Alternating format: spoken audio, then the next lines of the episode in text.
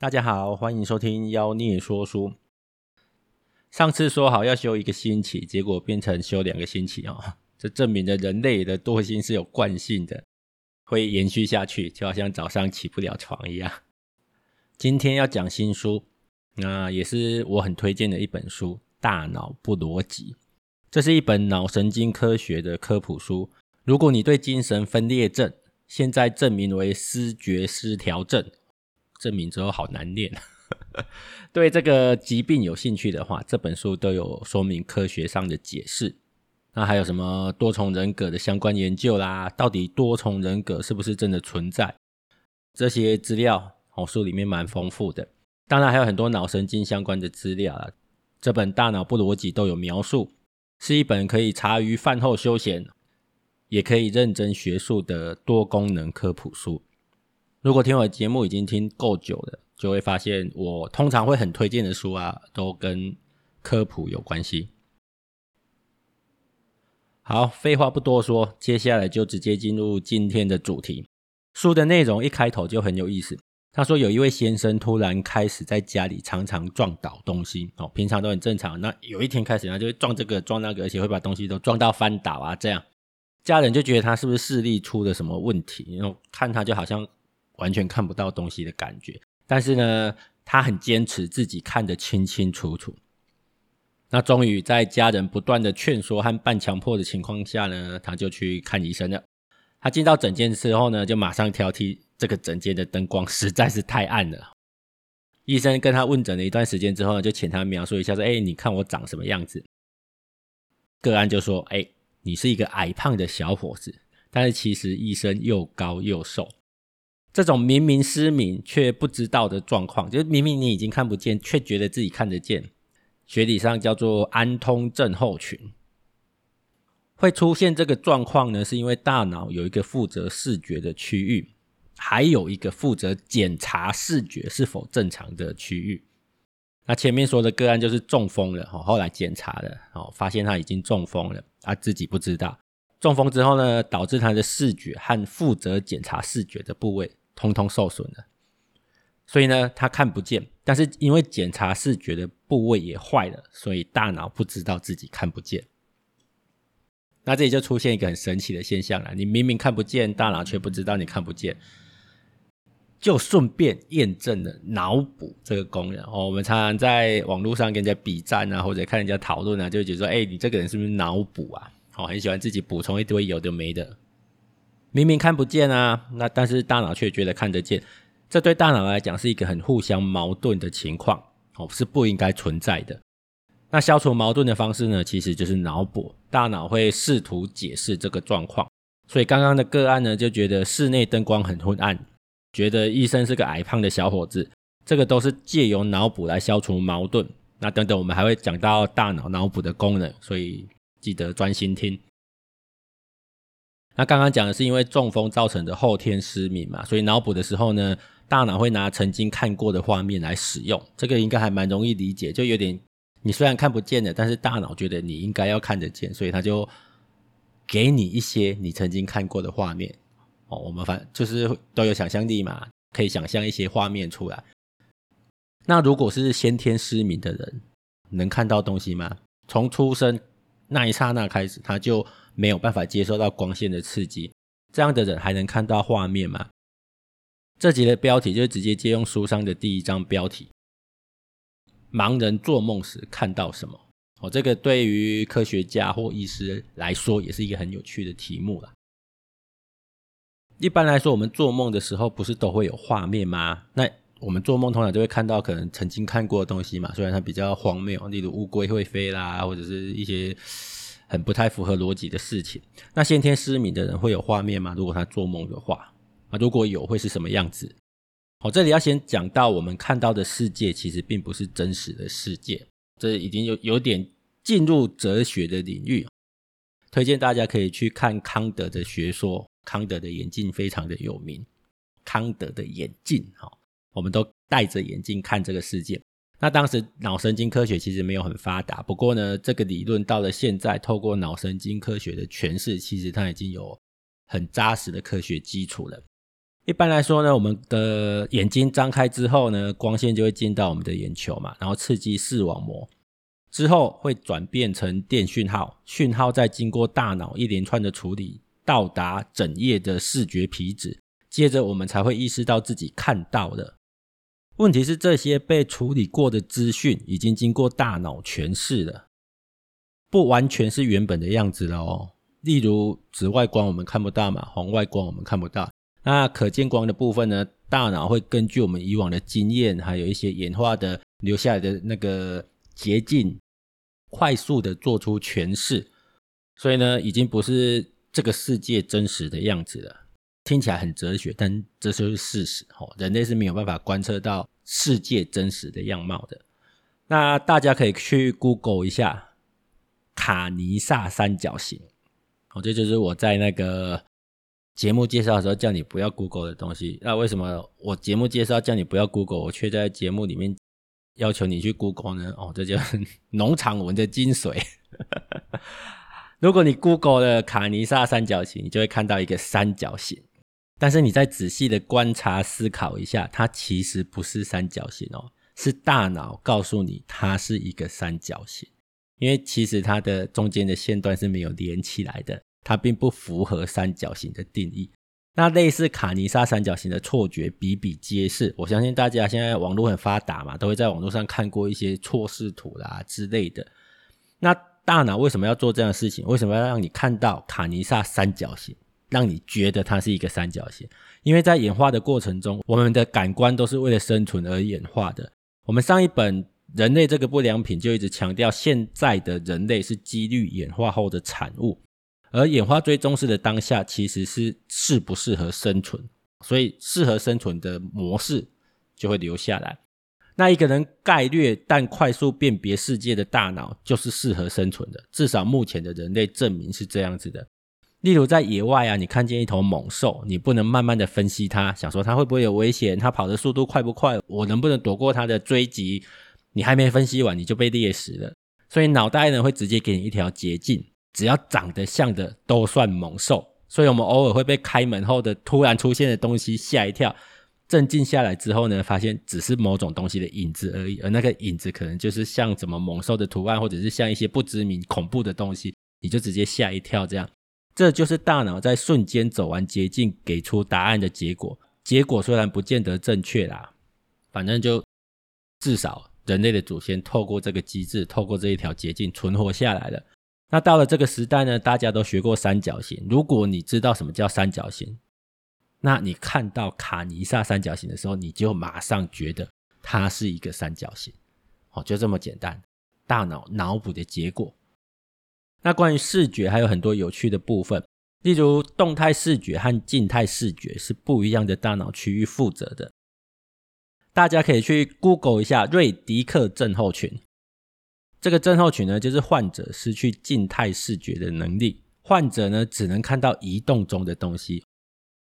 我刚开始看到这一段的时候，其实我一直在想象什么叫做只能看到移动中的东西。不过，如果你的视觉是正常的，其实你应该不太容易想象出来那个感觉啦。我自己是想象不出来。他说，如果视觉范围内的东西都静止啊，那这一个患者会什么都看不到哦。就你如果让他待在一个静止的房间里面，他跟失明的人是没有两样的。这就是瑞迪克症候群。那也是透过这样的患者，让脑神经科学家理解到动态视觉是什么样子。根据患者的描述，移动的东西没有明显的形状，呈现类似模糊的灰色。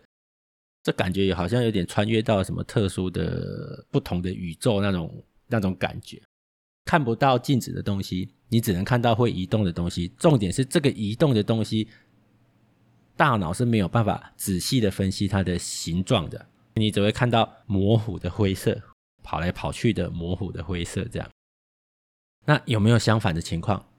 刚刚讲的是丧失静态视觉嘛，看不到静止的东西。诶，这个其实有点，想象一下，如果你有遇到这样子的患者，你就站着不动，玩一二三木头人，诶，他就看不到你了。你完全不动的话，他是看不到你的哦。好，那相反的，有没有丧失动态视觉的患者？有的哦，也是有动丧失动态视觉的患者。这样子的患者呢，如果有一台移动中的车子，他是看不到的。所以其实他要过马路的话会非常的危险。这样子的患者只会看到车子突然从左边跑到右边，就好像拿两张静态的图片给他看一样，一张是车子在左边，一张是车子在右边，他就觉得哎，怎么车子突然从左边跑到右边的？中间没有移动的过程，因为他看不到动态视觉。另外啊，网络上还有很有名的文字顺序并不影响阅读。哦，你去 Google 这几个字，你就会看到很多例子。当我们把文字的顺序打乱以后啊，往往还是能正确的读到完整的文章，因为脑袋会自动校正，其实也是脑补的一种啦。这些都是在大脑里类似的资讯处理策略。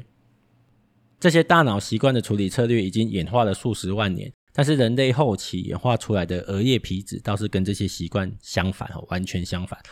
额叶皮质是许多高级认知功能的工作中心，也有助于克服大脑依赖上述那些习惯的倾向。所以我常常跟朋友说，一个人的大脑有没有长好，就看他能不能克制那些原始的动物本能就知道了。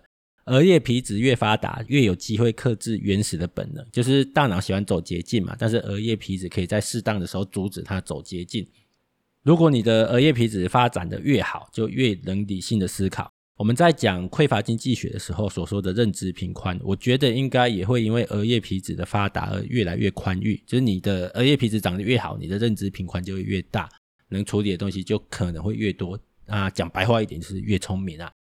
那额叶皮质这个东西呢，一直到二十五岁才发育成熟，所以你如果还没满二十五岁，应该还有一点机会。越接近二十五岁，机会就越渺茫，这样。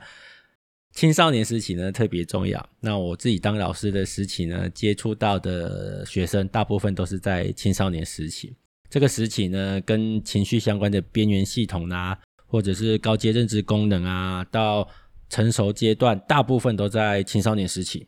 所以，青少年时期前后的情绪变化，应该是很多经历过的父母能够体会的哦。因为这个时候发展的一些大脑发展一些部位，跟这些情绪都有关系。那当然，如果错过这个时期啊，可能就会有很多让人无言的个性留下来啦，像过于冲动啊，太过于那个顺顺着本能啊之类的。那这也是为什么我很坚持在国高中时期啊，一定要逼孩子理解数理科目。我知道这个有点政治不正确啦，就是很多人会觉得说啊，小孩子应该用引导的啦，巴拉巴拉巴拉之类的。但是真的不是每个小孩子都能用引导的。那为了不错过他们重要的大脑发展。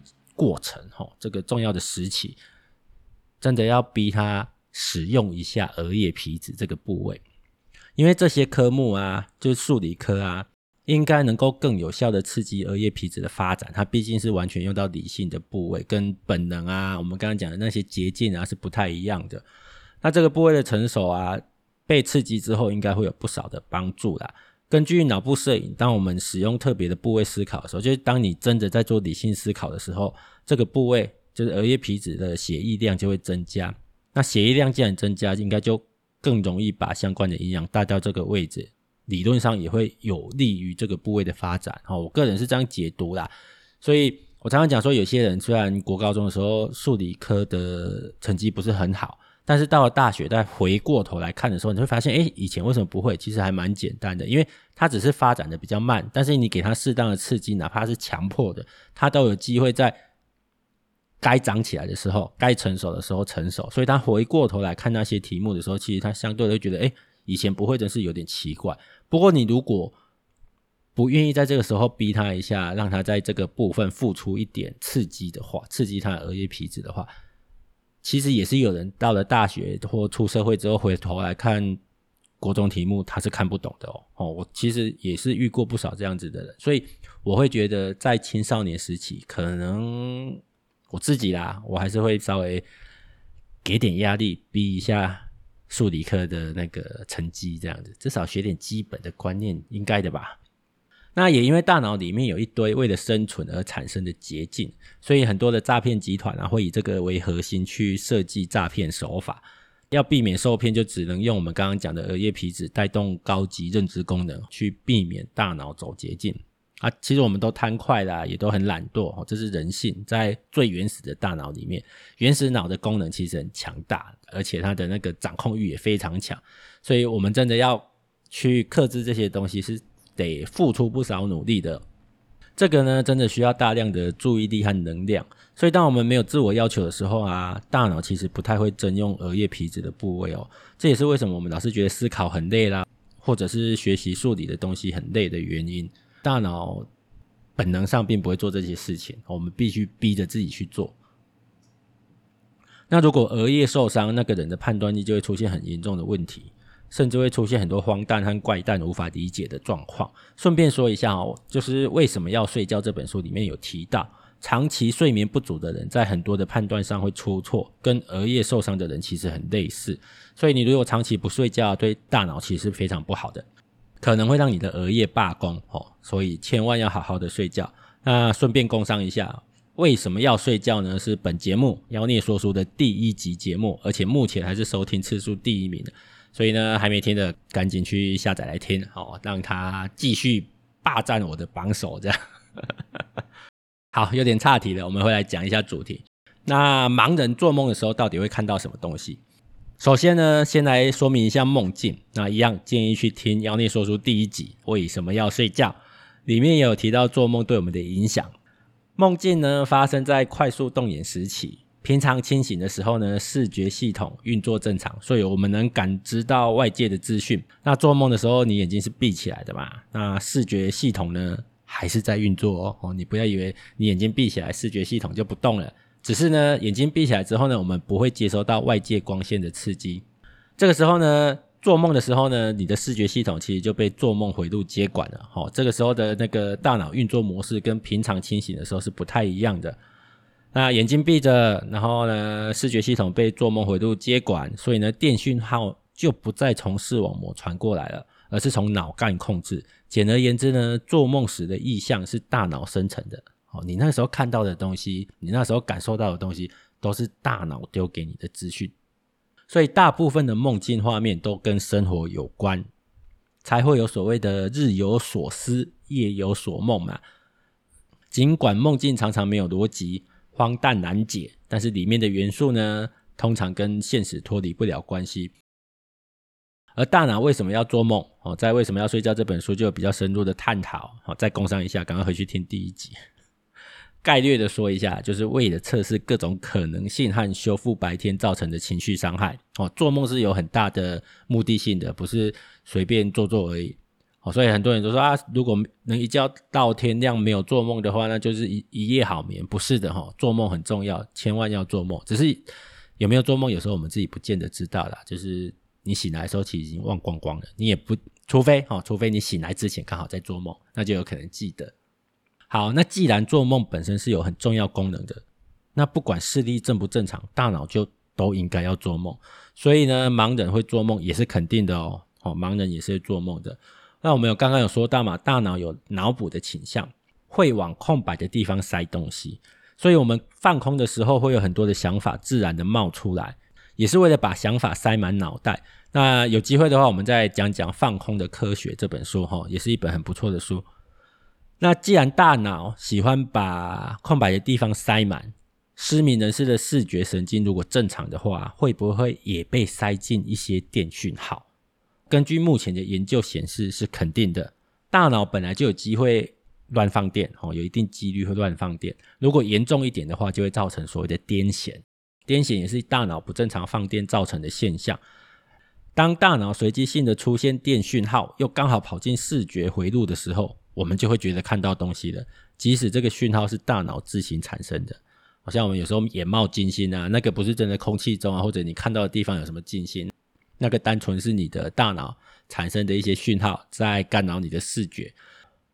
那我们有各种感觉神经都会在大脑里面交织，有视觉啦、听觉啦、嗅觉啦、触觉啦，各式各样的感官神经。每一条神经呢，你就把它想象成是一条高速公路，然后而且啊，不时会有交织共用的地方哦，跟高速公路会有交流道一样，国一、国三可能会有交交那个交流道连接在一起啦之类的。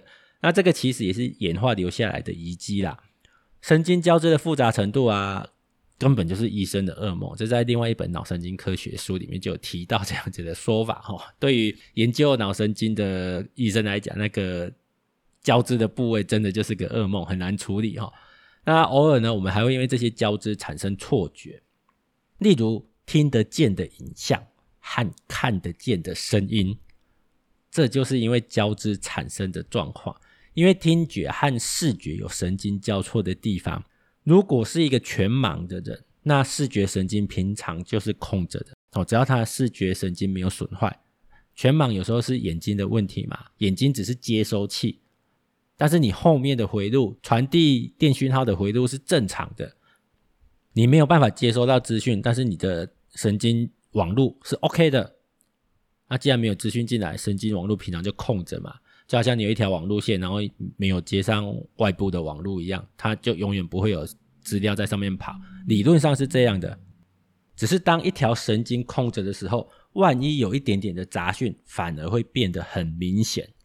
所以，当全盲的人在听声音的时候啊，听觉讯号到了视觉和听觉的交叉口的时候，有可能会让一些讯号跑到完全空白的视觉神经上，这时候你就会看到声音了。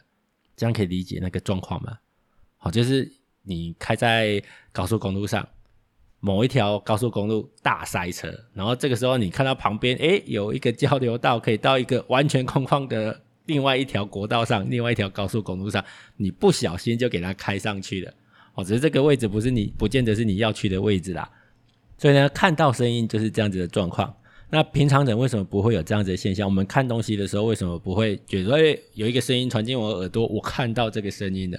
因为少量的听觉杂讯跑进已经塞满的视觉神经，基本上是不会有影响的。哦，大脑会自动忽略那些微乎其微的讯号，就是把它过滤掉就对了。我们刚刚不是有讲吗？大脑其实会后置我们接收到的讯号。那反过来，听得见的影像也是一样的，少量的视觉讯号哦，跑进全空的听觉神经。所以，即使是盲人，也可以透过听觉建构心理地图啊，在自己家里，只要东西没有被胡乱的移动，它一样可以穿梭自如，不会随便的撞到东西。大脑终究是一台很厉害的机器，即使视觉受损，还是会透过其他的方式来探索这个世界。盲人也可以透过其他的感官看到这个世界。目前的研究发现，盲人做梦的时候，脑波的状况和视觉正常的人没有差异，也能观察到视觉回路的运作。哦，反正那个地方有没有充血，扫描一下就看得出来了。只不过从出生就没有接受过光线刺激的先天失明者看到的东西。到底跟视觉正常的人有没有什么不一样？那这个可能就很难确定了。那其实读这一章的时候啊，我会一直想到电影里的超级英雄，像是夜魔侠这样，这类型的作品啊，都会把主角的听觉能力提升到脱离常人的地步。我是觉得，如果把设定稍微再科学一点，例如设定成主角有能力挪用闲置的视觉能力，那就更符合目前的研究了。好，那我们今天就先讲到这边了。我看一下时间啊，已经快要半个小时了。这本书的资料认真的整理起来，其实蛮花时间，也要花一点脑力。所以呢，我接下来要去准备下一集了，准备起来比我想象中的还要累。那谢谢大家的收听，拜拜。